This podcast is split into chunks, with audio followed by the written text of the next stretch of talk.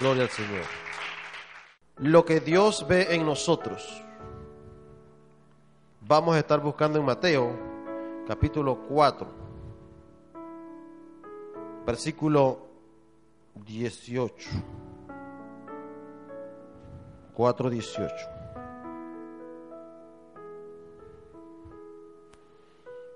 En el nombre del Padre, del Hijo y del Espíritu Santo.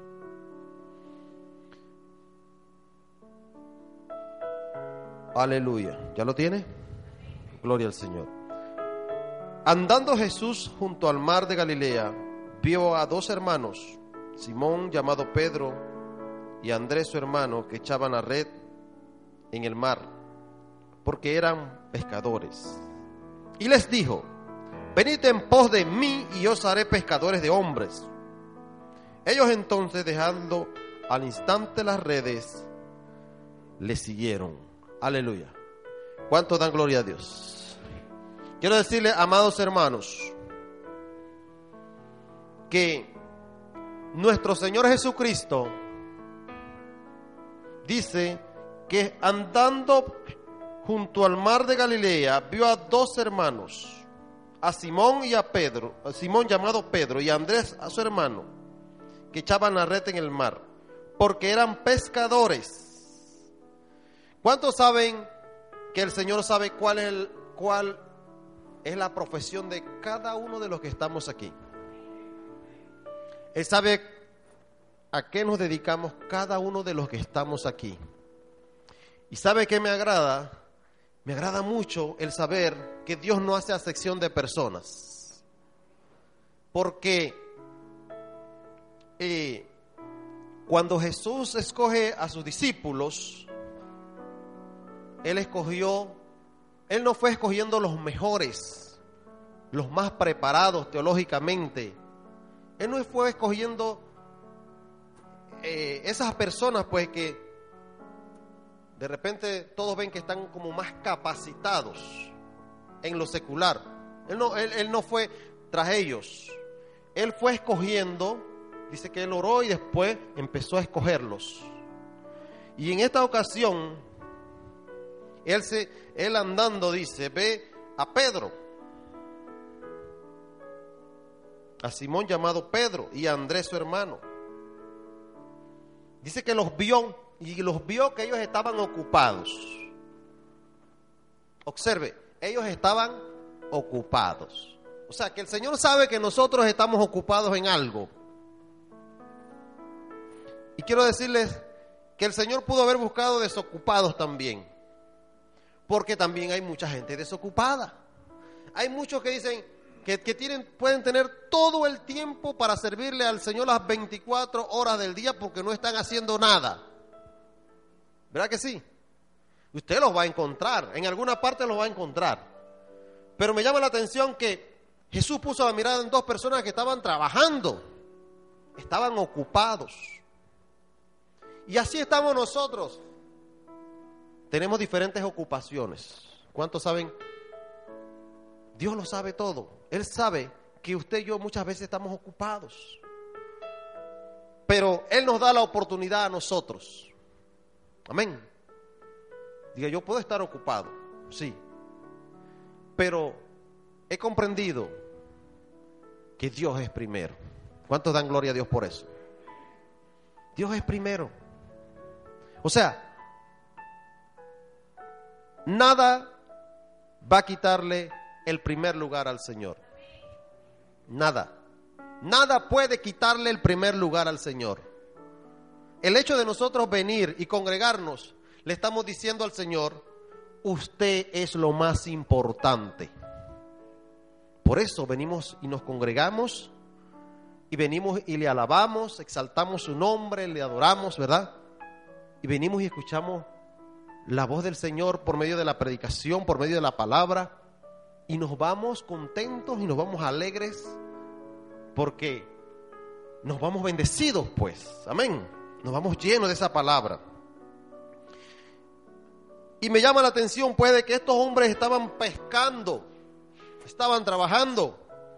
Y el Señor se acercó a ellos y les dijo, venid en pos de mí y os haré pescadores de de hombres. Wow. ¿Cómo lo voy a hacer? Me imagino que ellos pensaron. Yo, yo conozco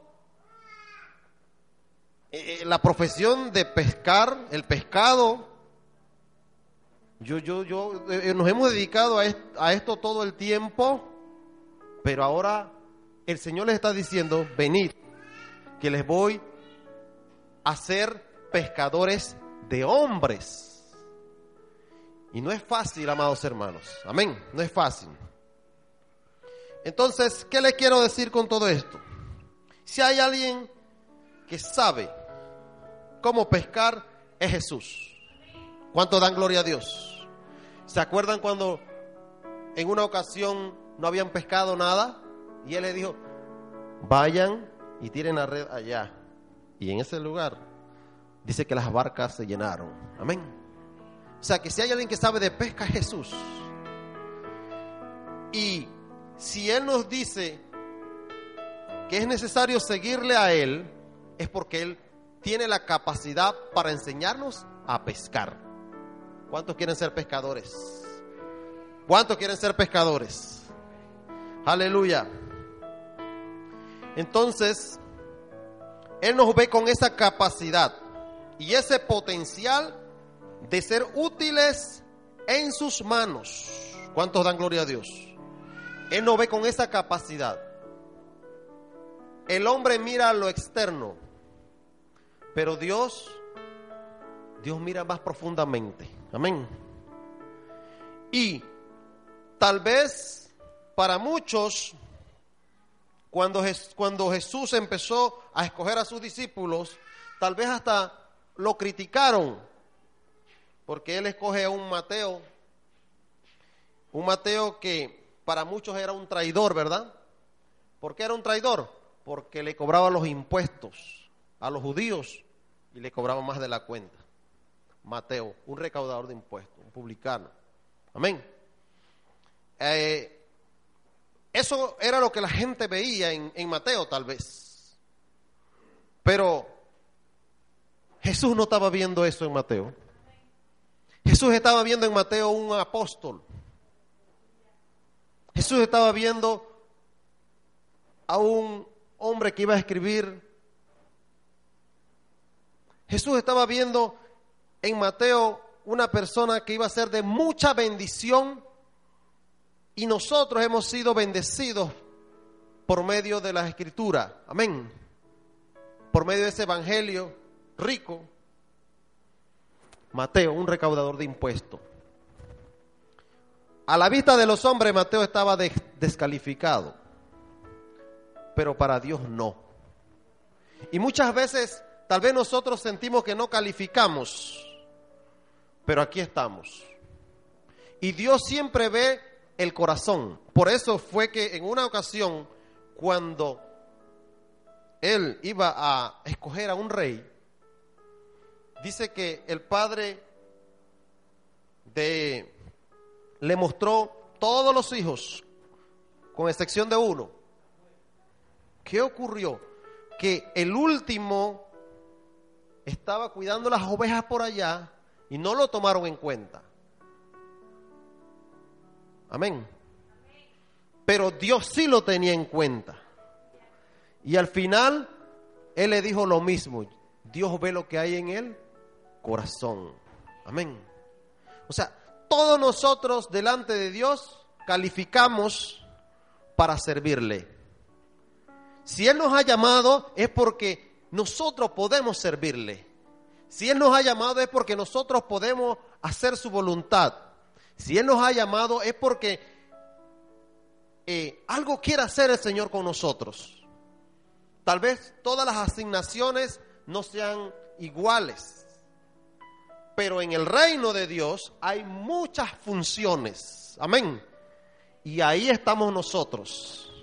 Algunos serán evangelistas, otros serán maestros, otros serán pastores, otros serán apóstoles, otros serán profetas. Yo no sé cuál de usted va a ser, cuál va a ser usted. Pero quiero decirle, Dios ha visto que usted tiene capacidad. ¿Cuántos dan gloria a Dios por eso? Tenemos capacidad. Él, e, e, él no hace acepción de personas. ¿En, en qué, qué, la gente pudo ver en, en, en Pedro? Tal vez pudo ver, vieron en Pedro un hombre ignorante, un, pobre pescador allá. Tal vez eso es lo que veía la gente en Pedro. O un loco amargado, quién sabe. Amén. Pero ¿qué vio Jesús en Pedro? ¿Qué vio Jesús en Pedro? Vio a un apóstol. Un apóstol que predicó a más de tres mil personas que se convirtieron al Señor. Ese fue Pedro. Un hombre que estaba dispuesto a ir y no le importaba. Amén. Un hombre que estuvo dispuesto a ser crucificado.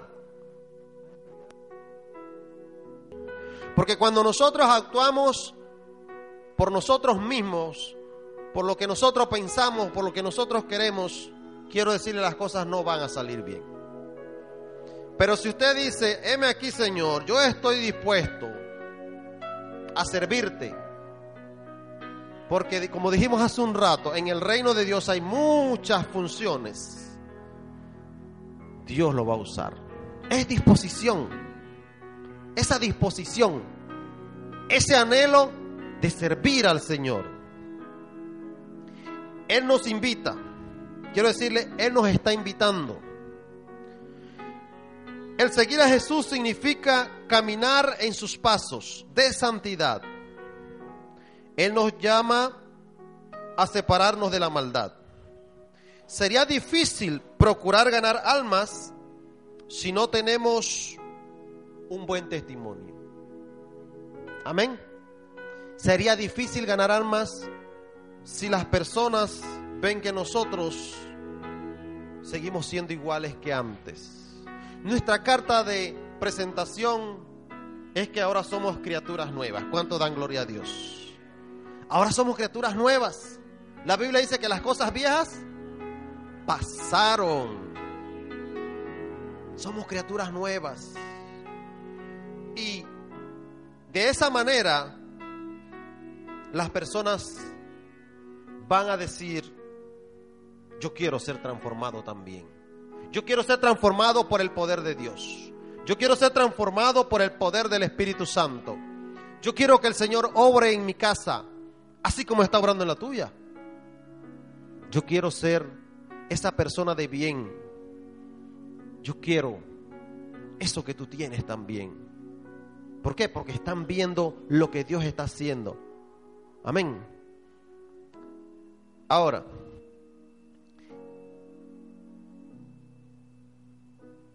la iglesia debe influenciar en el lugar donde esté. ¿Cuántos saben que nosotros somos la iglesia? ¿Cuántos saben que nosotros somos el cuerpo de Cristo y que Cristo es la cabeza? Amén. Y si nosotros hacemos todo lo que Dios quiere que hagamos, le obedecemos, a nosotros nos va a ir bien. Quiero decir, esta iglesia va a ser una iglesia bendecida. Esta iglesia va a ser una iglesia donde el poder de Dios se va a manifestar. Esta es una iglesia donde el Espíritu Santo va a fluir. Esta es una iglesia donde vamos a ver los milagros, vamos a ver las sanidades y vamos a ver cómo Dios va haciendo esa obra especial en cada uno. Alrededor de este lugar las cosas van a ir cambiando.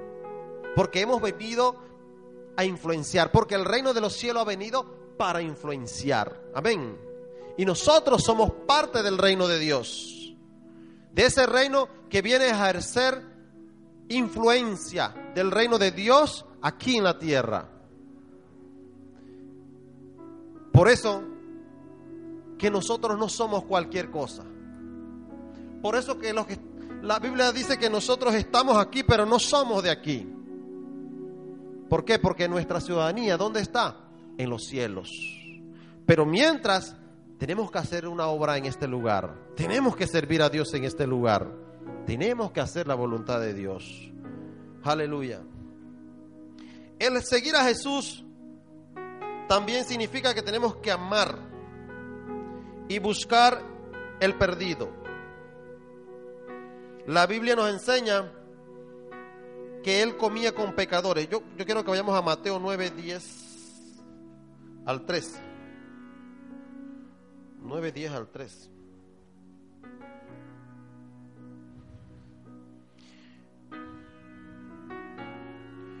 Dice 9:10, Mateo. Y aconteció que estando él sentado a la mesa en la casa, he aquí que muchos publicanos y pecadores que habían venido se sentaron juntamente a la mesa con Jesús y sus discípulos. Cuando vieron esto, los fariseos dijeron a los discípulos, ¿por qué come vuestro maestro con los publicanos y pecadores? Al oír esto Jesús les dijo, los sanos no tienen necesidad de médico, sino los enfermos. Id pues y aprended lo que significa misericordia quiero y no sacrificio, porque no he venido a llamar a justos, sino a pecadores al arrepentimiento. ¿Cuántos dan gloria a Dios? Mire, hay una estrategia para los tiempos en que estamos y usted las puede observar aquí en este texto que acabamos de leer. Hoy en día usted dice, oye, pero qué difícil, ¿cómo se hace para ganar almas? En el mundo en que estamos hoy, nosotros tenemos que ser astutos. Y le pedimos al Señor que nos dé esa sabiduría y esa astucia. Amén. ¿Por qué? Porque si Jesús lo hizo y le fue bien, nosotros creemos que lo podemos hacer también y nos va a ir bien. Dice que él se reunía con los publicanos y pecadores y se sentaba con ellos, dice, a la mesa. O sea, que hoy en día la iglesia, la iglesia de Cristo, tiene que ir se nos hace difícil de repente decir cómo yo voy a comer con gente mundana, cómo yo voy a comer con gente que anden, pero es que nosotros tenemos que estar allí. Nosotros somos la luz. Amén. Nosotros tenemos que llegar a ellos. Una cosa es porque se critica mucho eso. Una cosa es que usted se deje influenciar por ellos y una cosa es que usted ejerza la influencia que tiene usted por medio del Espíritu Santo a ellos. Amén. Entonces, nosotros tenemos al Espíritu Santo. El Espíritu Santo de Dios está con nosotros. Si nosotros tenemos al Espíritu Santo, nosotros podemos influenciar. Amén. Y podemos alcanzarlos para Cristo. Entonces, esta estrategia yo, yo creo que la iglesia de este tiempo va a tener que pensar muy bien, porque hay que ser sagaz. Hoy en día, si usted va como un religioso a un lugar, no le van a dar facilidad de entrar fácilmente. Le van cerrando puertas. Y cada vez que viene más, usted tiene que demostrar quién es no porque llevo una carta de presentación que soy el tal fulano, soy el, tal. No, no, no, no, no, no, no. Eso no es. Es que nosotros vamos a tener que empezar a demostrar que somos verdaderamente cristianos, discípulos de Jesús, hombres que hemos sido transformados por el poder del Espíritu Santo. Vamos a tener que demostrarle a ellos, ellos van a verlo porque eso es lo que nos va a abrir las puertas para que el evangelio que nosotros les vamos a transmitir fluya. Jesús estaba con estos hombres publicanos, pecadores. Dice que cuando los religiosos que estaban allí los vieron, miren lo que dijeron. Cuando vieron esto, los fariseos dijeron a los discípulos, ¿por qué come vuestro maestro con los publicanos y pecadores? Entonces quiere decir que yo sí tengo que salir de esa puerta. No es, no es solamente orar y llamar las personas a este lugar. sí, los vamos a reclamar, son de Cristo, pero hay que irlos a buscar. Hay que ir y, meterse en medio de ellos en esas oficinas refrigeradas donde ellos están. Hay que ir a esos lugares donde ellos están. Y hay que presentarles el Evangelio de Cristo. Porque Jesús lo hizo. Y dice que al oír esto, Jesús le dijo, los sanos no tienen necesidad de médico, sino los enfermos. Id pues y aprended lo que significa misericordia. El Señor les dice, id y aprended lo que significa misericordia. Y esa palabra es para nosotros los que nos llamamos discípulos de Jesús, los que nos llamamos cristianos hoy en día. Tenemos que aprender qué significa misericordia. Y esto me, me recuerda cuando, cuando ese hombre ese, ese hombre le habían robado todo en el camino. Y apareció el levita por allí y lo miró y pasó. Cuando pasó después el sacerdote y miró al hombre golpeado, herido, y no hizo nada. Y después pasó un samaritano. Nadie se imaginó que este samaritano tenía el amor de Cristo porque de Samaria no se espera nada bueno. Eso es lo que decían en aquellos tiempos. Pero este samaritano tenía a Cristo en su corazón. Dice que este samaritano tuvo qué? Misericordia. Nosotros, que el Señor nos ayude, pero nosotros tenemos que aprender a tener misericordia por las almas perdidas. Tenemos que involucrarnos, tenemos que acercarnos a ellos influenciar. Nosotros somos la luz. Y si la luz llega a un lugar, ¿qué va a ocurrir? La, oscuridad tiene que desaparecer. Y mientras usted más brilla, mientras usted tiene más guas de potencia, que es más llenura del Espíritu Santo, va a haber más luz. ¿Cuántos dan gloria a Dios? Por eso es que aquí estamos viendo, Señor, llénanos de tu presencia. Pero es que cuando usted pide presencia, usted está cargándose, como se dice. Amén. Está cargando esas baterías. Pero la cargamos con un propósito. ¿Cuántos dan gloria a Dios? ¿Cuántos quieren que el Señor de verdad le, recargue esas baterías? De verdad los llene de su presencia, pero con un propósito. Diga, Señor, yo quiero aprender misericordia. Misericordia. Misericordia porque allá hay mucha gente que no tiene esperanza, amados hermanos. No tienen esperanza. La persona que no tiene Cristo no tiene esperanza. Puede ser el millonario, puede ser el hombre con más bienes, puede, estar viviendo los mejores lujos ahora mismo, en los viviendas, tal vez en los hoteles, esos cinco estrellas, o no sé, puede estar en el mar con esos yates, pero si no tiene a Cristo, no tiene nada. Amén. Pero nosotros, Dios, ha hecho algo especial con nosotros. Somos su pueblo. Y nos ha escogido con un propósito. Amén. Ser luz. Iluminar a esas personas. Para que nosotros seamos de bendición para esas personas que no tienen a Cristo. Entonces, el Señor le dice, y pues y aprender lo que significa misericordia quiero y no sacrificio. Porque no he venido a llamar a justos, sino a pecadores al arrepentimiento. Amén. A pecadores. El Señor ha venido a buscar a qué? A pecadores. ¿Dónde están los pecadores? ¿Dentro de la iglesia o fuera de la iglesia? La mayoría, o sea, están allá. Eso es lo que nosotros pensamos, ¿verdad? Aleluya. Gloria a Dios, Señor. En cualquier momento nos vamos todos. Aleluya. Sí, porque ese es el concepto de que los que estamos en la iglesia somos santos. Dice que el que es santo, santifíquese más. Amén. Así que nosotros estamos aquí. Eh, eh, eh, es como, como una canción que yo cantaba. Ayer ya pasó te necesito hoy. Espíritu Santo, sopla en mí.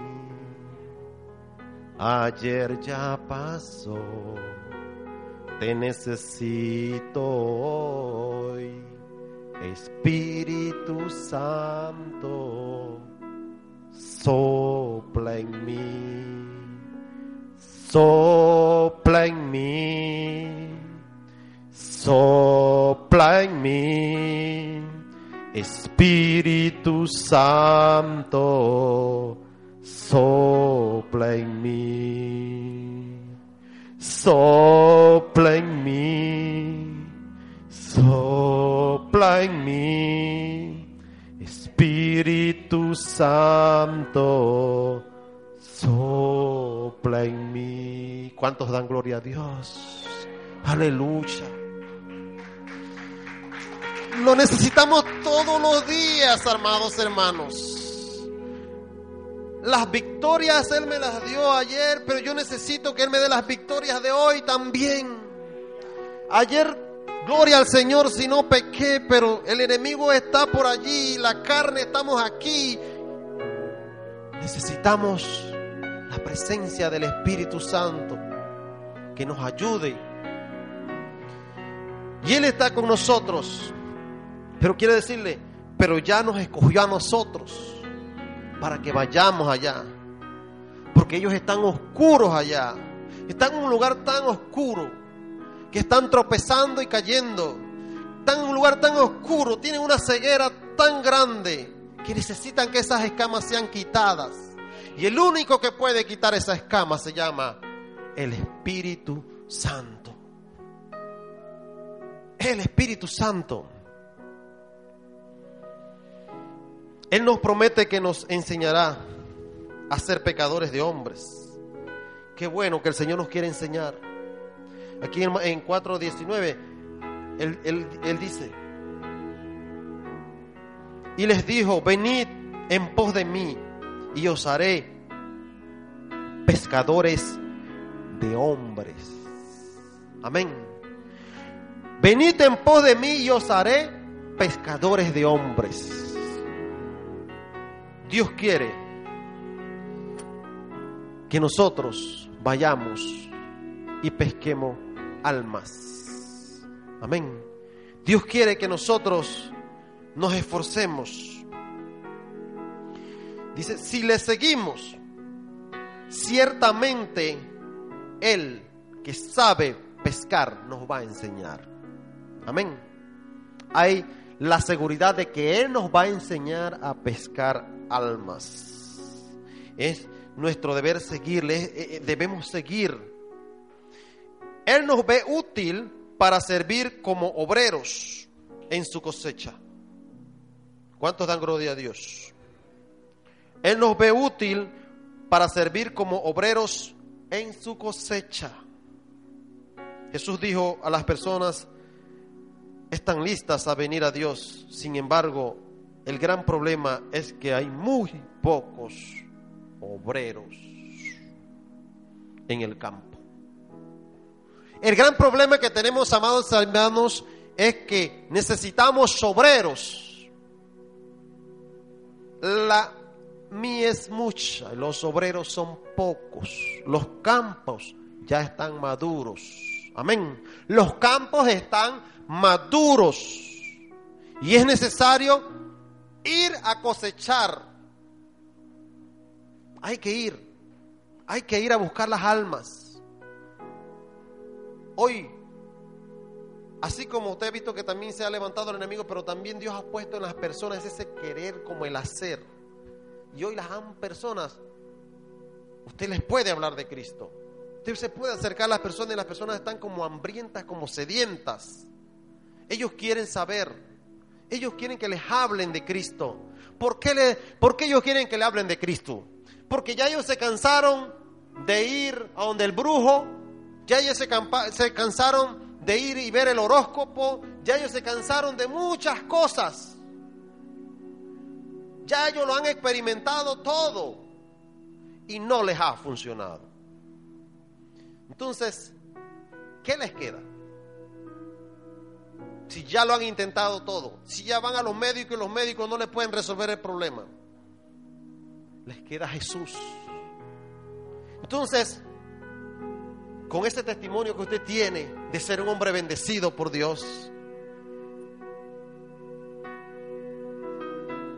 de ser lleno del Espíritu Santo, usted se va a acercar y esa persona le va a escuchar. Porque Dios mismo, el Espíritu Santo mismo ha puesto esa necesidad en las personas que no tienen de Cristo, esa necesidad y esa hambre de Dios. Porque la persona que no tiene a Cristo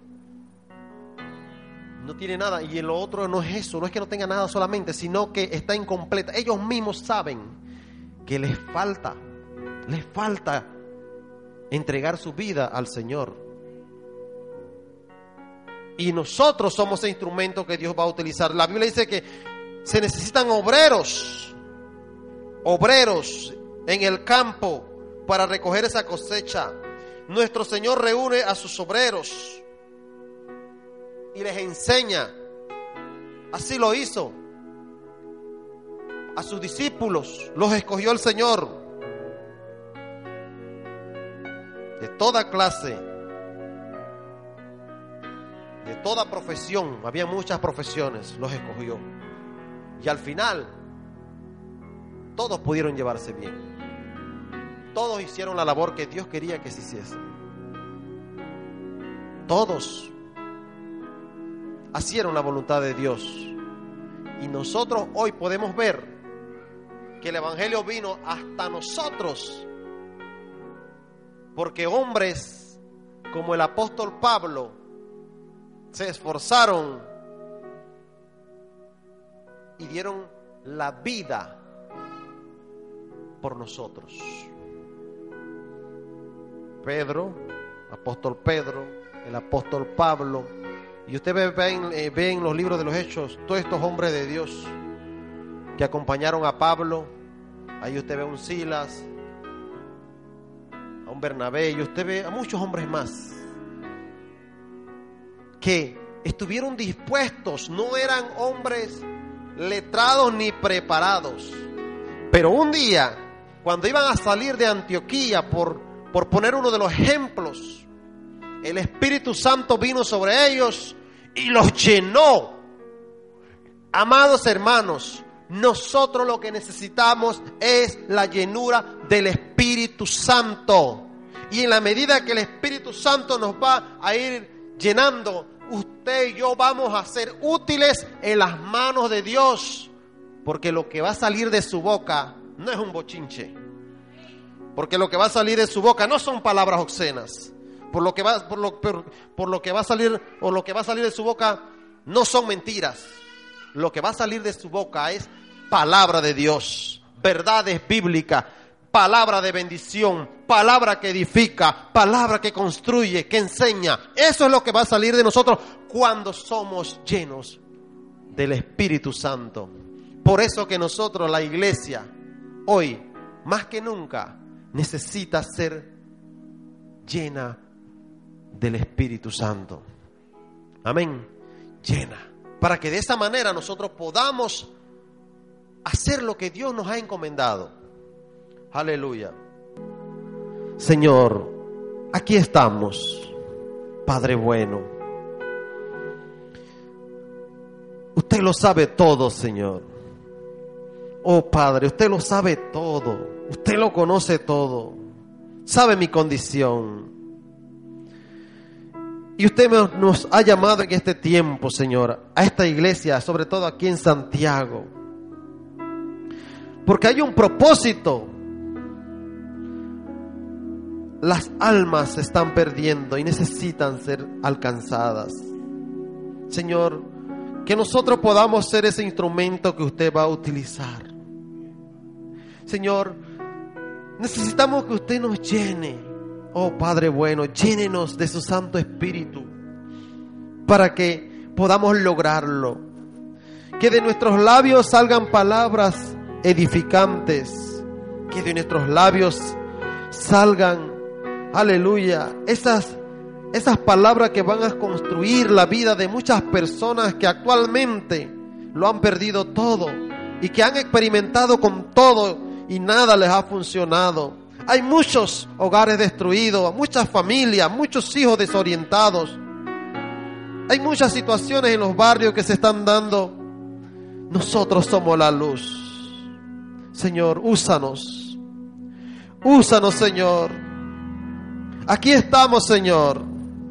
Necesitamos, Señor, que usted nos llene más y más de su presencia, de su Santo Espíritu, para ir a donde están las personas enfermas, aquellos que están presos, aquellos que tienen diferentes necesidades, para ir y llevar una palabra que consuela, una palabra que les da vida, para ir y orar por ellos también y bendecirlos y declarar bendiciones sobre ellos y declarar que la salvación ha llegado a ellos, que el reino de Dios se ha acercado a ellos y que ellos han sido escogidos desde antes de la fundación del mundo y que es el momento de dar el paso.